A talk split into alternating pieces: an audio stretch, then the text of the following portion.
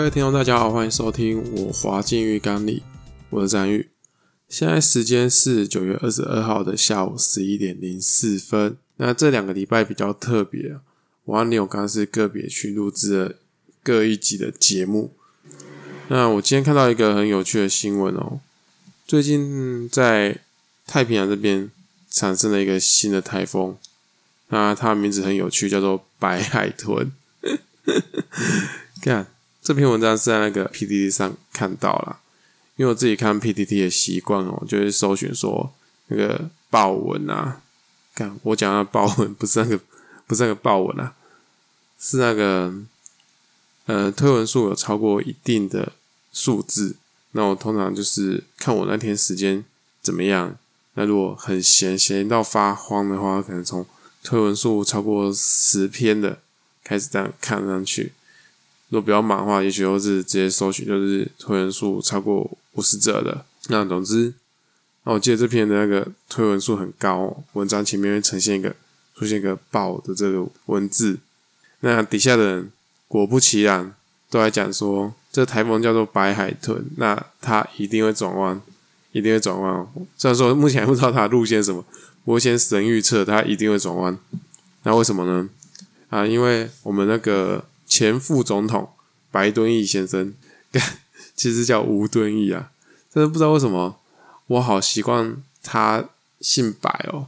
就是先前跟人家聊天，就说：“哎，那个副总统叫什么名字啊？”哎，是那个那个白敦义，就很下意识就会觉得他姓白哦。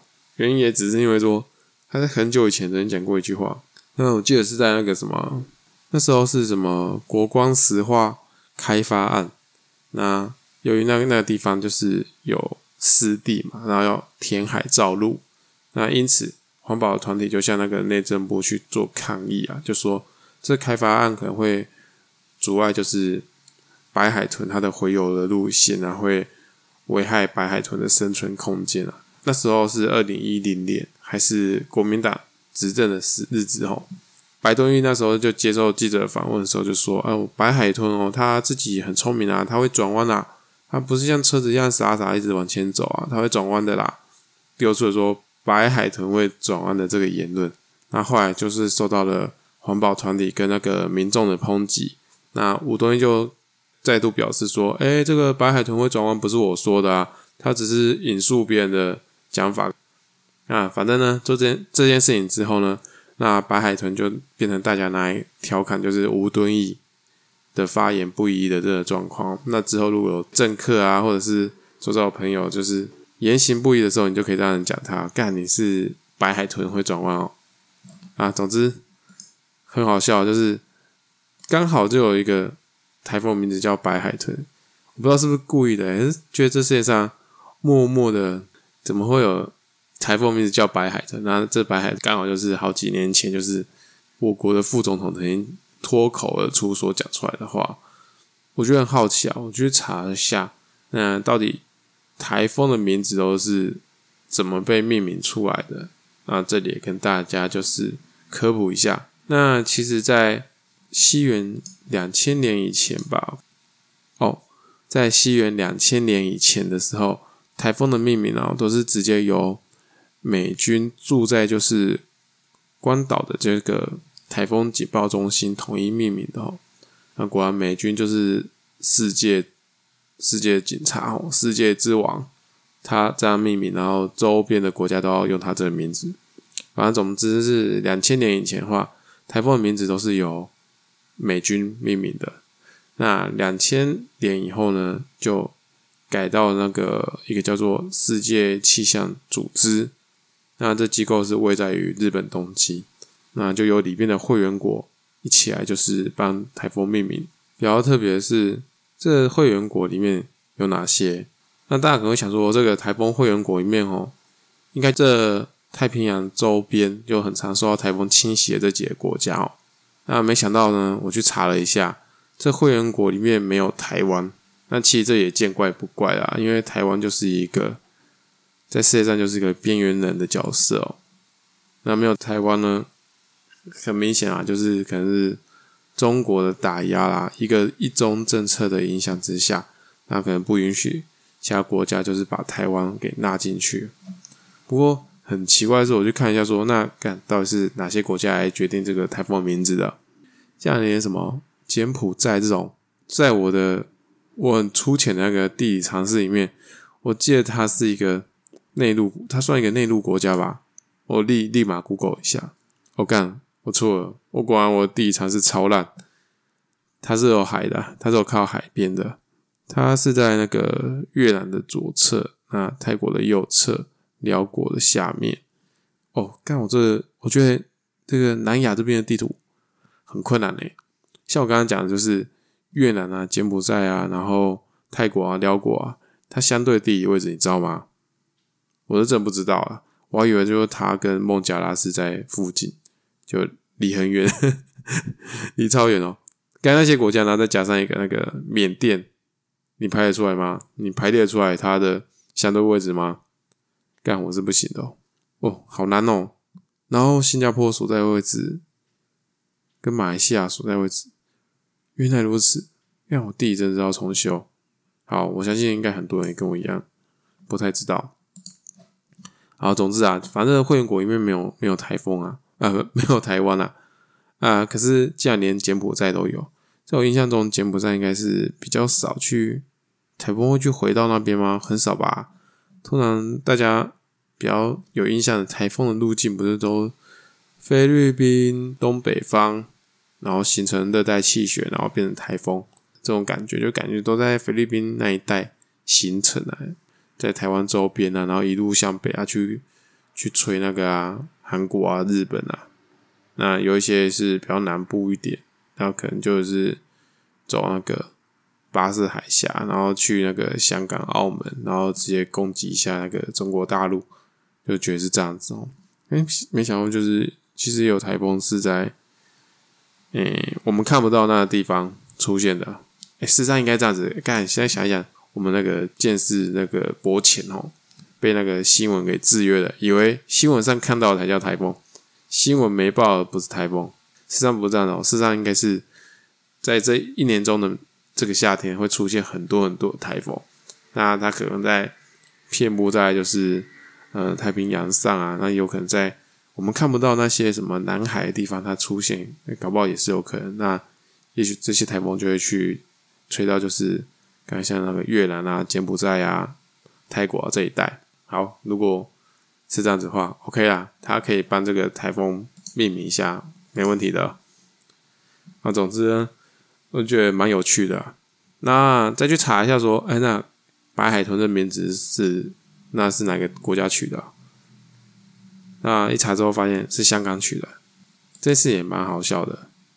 大家知道白海豚全名叫什么吗？如果你上维基百科搜寻白海豚，它出现的全名会是叫做中华白海豚。那又名太平洋豚、太平洋驼海豚，那台湾这边俗称妈祖鱼啊。那为什么会叫中华白海豚？可能是因为这个这个白海豚最早被发现的时候是在中国一带的珠江口这边发现白海豚的，是因此，然后才叫它就是中华白海豚。那中华白海豚在香港是被视作为吉祥物，那所以它是。很受欢迎啊！没想到这个白富啊，在香港是吉祥物。看，所以呢，很多国家我都会把自己本国就是觉得说，哎，很值得去发扬的风土人情啊，来当做台风的命名。那除了白海豚以外呢，有其他国家所命名的那个名字哦，像是我刚刚看到什么山竹台风。山竹台风大家应该有印象吧？对，没错，在泰国人给它命名。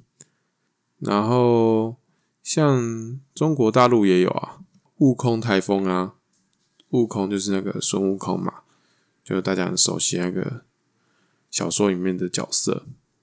那总之呢，就会觉得说，哎，可以就帮台风命名这件事情，因为这个台风发生的，那它可能会。侵袭到很多国家去，然后很多国家的媒体都会做一个报道，是把我们国家的风土民情给顺便给带进去，让别人了解一下我们的历史文化，那就把它叫做“悟空台风”。啊，也许是这样的意思哦。反正就是因此，所以我们台风的名字是非常非常多，那都还蛮有意思的。那总共这些名字数一数呢，大概有一百四十个。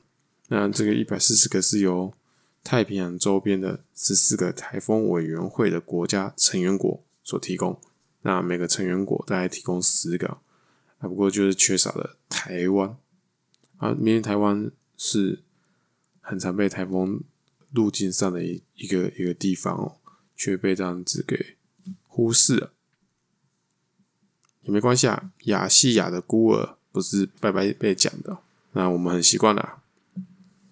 亚细亚的孤儿应该是讲台湾吧？查一下，亚细亚的孤儿啊，反正我今天这个节目啊，就是一边跟大家聊天一边做 Google，要不然我怎么那么多的东西可以跟大家讲？那我自己本身是很喜欢 Google 的人，哎，没错，这个意思指的应该是台湾啊，亚细亚的孤儿。OK 哦，那再来讲一下说。这白海豚的前名其实它不叫白海豚，这白海豚的前身哦，这台风一干已经找不到了啊！找到找到找到了，这个白海豚台风的前身其实不叫白海豚，那你知道它名字原本叫什么吗？原本是叫演员跟婷婷，干听起来超瞎的，是是要组那个 Sweetie 那个少女团体是不是？Sweet 少女团体。反正它前身香港是打算把它叫做演员跟婷婷，那不过后来会因为说太没有那个地方的代表性了，所以把它除名了，然后改成太极跟木棉。不过，但我觉得其他国家也很有事诶，那其他的委员会就以就是哦，太极跟木棉在其他语言上有一些负面的意思而不批准。哎，名字可以可以大家一起来想哦。一个国家可以出十个名字啊。不过如果你名字取得不好的话，我们会打枪你哦。看这是怎样的一个运作机制啊？好难懂。等下还有还有很很很不好懂的，可以跟大家分享一下。那反正呢，它原名叫做尹嫣跟婷婷，就是 Sweetie 的那个少女团体哦。那后来改叫做太极跟木棉，那又被打枪了。然后最后才改叫做做白海豚跟狮子山。那白海豚就是刚有提到嘛，它是香港人很喜欢的一个吉祥物。那狮子山就是香港人的一座山啊，对不对？我记得有有一首歌就叫做《狮子山下》，狮子山下。那我忘记怎么唱了，我不怎么听那个粤语歌，但是我觉得粤语还蛮好听的。有粤粤语讲话很难听，但是拿来唱歌还不错啊。那粤语歌我其实听的很少，比较红的一些有啦。听的比较多的时候是，呃，那时候我比较迷那个谁啊，陈奕迅。那陈奕迅的歌就很好听。那赶紧先听国语歌，那听一听之后，有人说陈奕迅的粤语歌比国语歌还好听，然后就特别去找了一下。哦，的确，粤语歌再更好听一点。然后，那我觉得歌词，歌词应该都是林夕写的。我才用母语写作，可能也比较有感觉，所以在粤语的粤语版的歌词里面，其实写的是还蛮不错的。如果但就是文本欣赏的角度来看的话，也可以去看一下它的歌词。总之呢，虽然说台湾不能参与就是台风的命名，那不过呢，大家如果有印象以来，应该有几个台风，然后在台湾造成了比较重大的一个灾难。那如果说灾难真的太严重了啊，避免之后，如果再有台风产生，然后使用同样的名字，然后刚好又是来到了这个国家，会造成当地民众的一些不好的回忆的话，那我们为了避免这样的事情发生，那就会把它改名哦。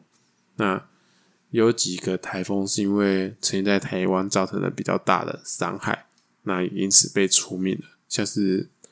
几年前的那个莫拉克台风在台湾造成了很严重的伤害啊，所以后来就被除名了。所以说，台湾不可以参与就是台风的命名。不过，还是有点人性在哦。那我刚才查那个可以为台风命名的国家的那个名单的时候，发现一个比柬埔寨，柬埔寨是我觉得说，诶，我没有想到说它那个地方会有台风诶。那有一个地方呢，是我觉得诶更默默无名的，有个国家叫做做米克罗尼西亚，不知道大家有没有听过？毕竟这种叫什么克罗西亚、克罗尼西亚。米克罗尼西亚这样的很类似的名字的国家是真的蛮多的哦。我觉这种名字是不是在欧洲还是哪里有出现过？但我猜这可是某个语言，就是很喜欢在后面讲尼西亚、尼西亚之类的。然后这个这语言的人，可能当初是一个就是到各地去做大航海时代的探索，然后发现很多国家，然后就帮大家乱取名。像是台湾的那个福尔摩沙，对不对？大家都以为福尔摩沙只有台湾吗？错了，世界上有很多国家叫福尔摩沙的哦，不是台湾。不过台湾的确是最有名的一个，也的确是一个比较大的岛。那福尔摩沙意思其实蛮无聊，就是美丽之岛。干废话，就是我可以想象在几百年前，如果我在海上经过没有开发的岛，都觉得很美啊。反正就拼命叫大家福尔摩沙。OK，那刚刚讲那个克罗尼西亚，克感我讲错了，看我说这个名字真是很容易让人家误会哦。它全名叫做米克罗尼西亚啦，那它整个国家的话只有十万人而已，超小的哦，很小，那可能比整个彰化市还要小。不过那么小国家，它还是会有自己的政府机构，我还是觉得蛮猛的。可能还是会选那个 自己的乡镇长吗？不是很确定哦，那甚至去选他们那个总统啊，那他们国家是走那个联邦制度的。它历史呢是，嗯，它是位于在于太平洋上的一个小岛群啊，西太平洋上面一个岛国。那整整个国家大概有六百多座岛。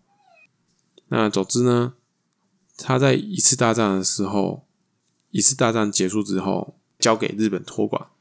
那在二次大战又开打了。那第二次世界大战结束之后呢，由美国来占领。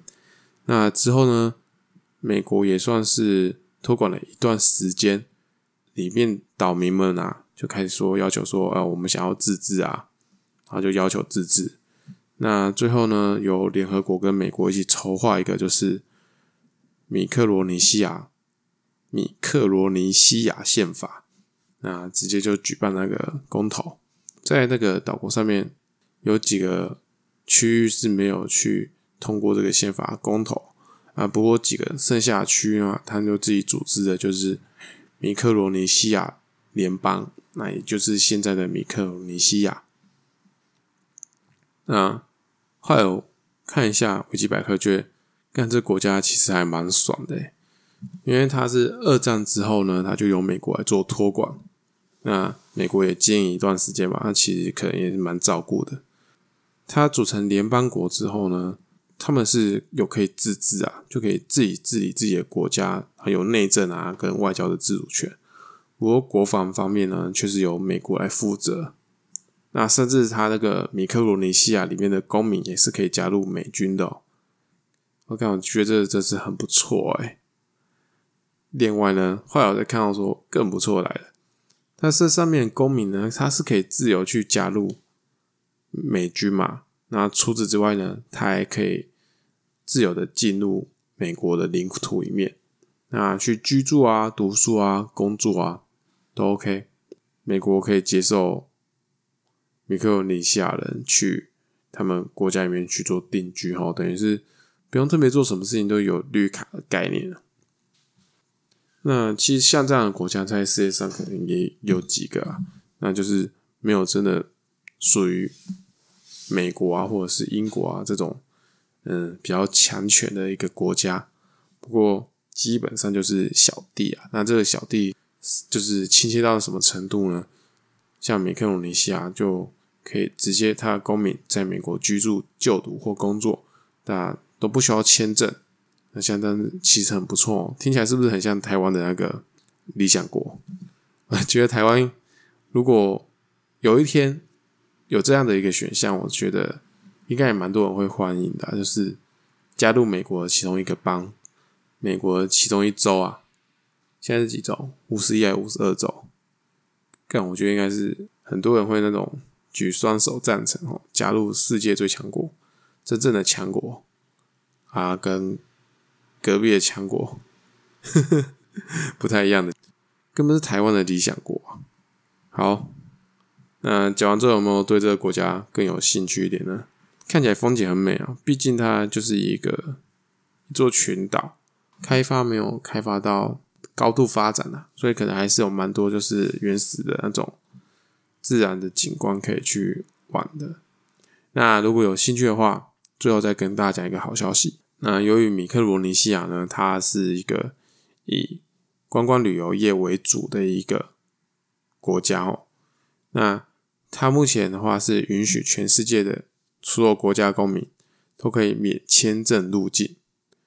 哦，所以如果想要去玩的话，不用特别去办签证哦，就可以去玩。不过由于人口比较少，那它的交通也比较落后。虽然说它有国际机场，但是每天的航班只有一班而已哦。那可能往来的话，还是要靠船只接驳。那可能好几天才会有一班船只接驳。好，那总之呢，今天的我滑进浴缸里，那大概就跟大家闲聊到这里。看一下时间，大概半个小时左右，然后大概剪完，也许，也许，也许二十几分钟，应该可以吧？哎，我最近在看那个 YouTube 频道，主要是看前几天有一集是那个火烤呱吉，大家如果有兴趣可以去看一下哦，好像是什么卡米蒂办的，这在台湾可能还没有很流行。听他们讲，就是国外可能已经有这种形式的表演有一阵子哦，就是会邀请一个主要被火烤的人，那这个火烤呢，主要就是说会被攻击啊，那邀请他，那除此之外还会有很多的那个脱口秀演员啊，或者是其他的人士到现场来，那大家就轮番上阵，他可能就把今天起来参加这节目的来宾给 diss 一次，然后最后再 diss 一下那个最主要那一位的人。就是瓜吉的角色，有点像那个，其实蛮像老舍的哦。老舍是不是有这种，就是 battle 桥段啊？反正你呛我，我呛你，就 diss 来 diss 去。那我觉得还蛮好笑的，对啊。啊，反正就是看了这节目之后，觉得做喜剧演员真的不是一件很容易的事情哦。因为我觉得他们每个人虽然嘴巴就是开彼此玩笑，那不会真的生气。那其实大家都很享受那个当下在讲笑话的气氛啊，我觉得他们可能比较在意的是台下观众有没有真的有回馈、有反应。我讲出来笑话好不好笑，台下观众有没有笑，我都觉得还蛮吸引人的。刚刚为什么讲这个？因为就是我现在自己在录这个单口 podcast，我就觉得干，我可以。